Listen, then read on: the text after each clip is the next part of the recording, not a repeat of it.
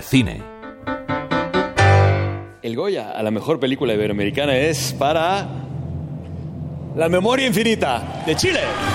El documental chileno La memoria infinita, dirigido por Maite Alberdi, ha ganado el Goya a Mejor Película Iberoamericana en la edición número 38 de estos galardones, al que también octaban la argentina Puan, la venezolana Simón, la puertorriqueña La Pecera y la portuguesa Almaviva. Es la tercera nominación de la cineasta chilena después de estar nominada por otros dos documentales, La Once en 2014 y El Agente Topo en 2020. Eh, muchas gracias a mi equipo de Micromundo a Rocío, a mis productores de Fábula, Becky por apoyar la película, a MTV, a Moto Pictures y muchas gracias a todos los que estos últimos 10 años me han ayudado a abrir camino acá en España. Y quiero agradecer, por último, a mis padres que desde chica me pusieron esta gala en televisión. Hoy día es un día muy importante para mí. Muchas gracias.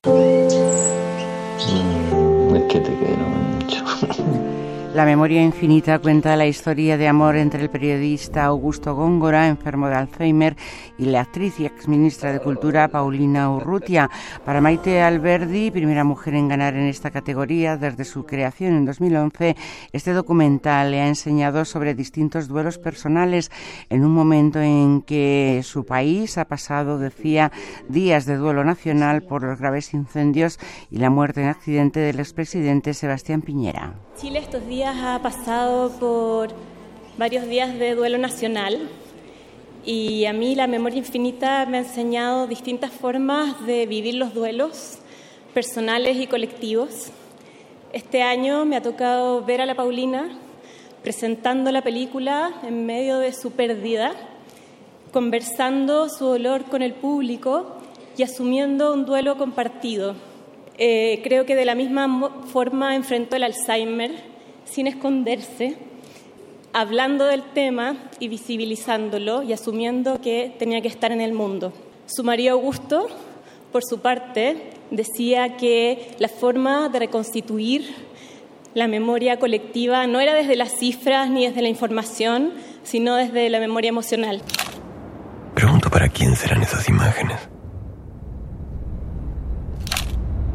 Tal vez sean para nuestra familia. Por otra parte, la película de Juan Antonio Bayona, La Sociedad de la Nieve, se alzó con 12 de los 13 Goyas a los que aspiraba, incluidos los de Mejor Película, Mejor Director y Música y todos los técnicos, con un equipo en el que han participado españoles, argentinos y uruguayos para contar la historia de la tragedia aérea de los Andes de 1972. Estoy feliz de que hagáis este éxito también el vuestro porque creo en el cine español y pienso en esta gente que estuvo en la montaña, abandonada, dados por muertos, en, medio de, de, la nada y pudieron salir porque trabajaron juntos y colaboraron para hacer lo imposible. Y esa es la idea que siempre he tenido yo de nuestra familia del cine español, que juntos, todos, podemos conseguir lo que queramos. Así que, muchas gracias.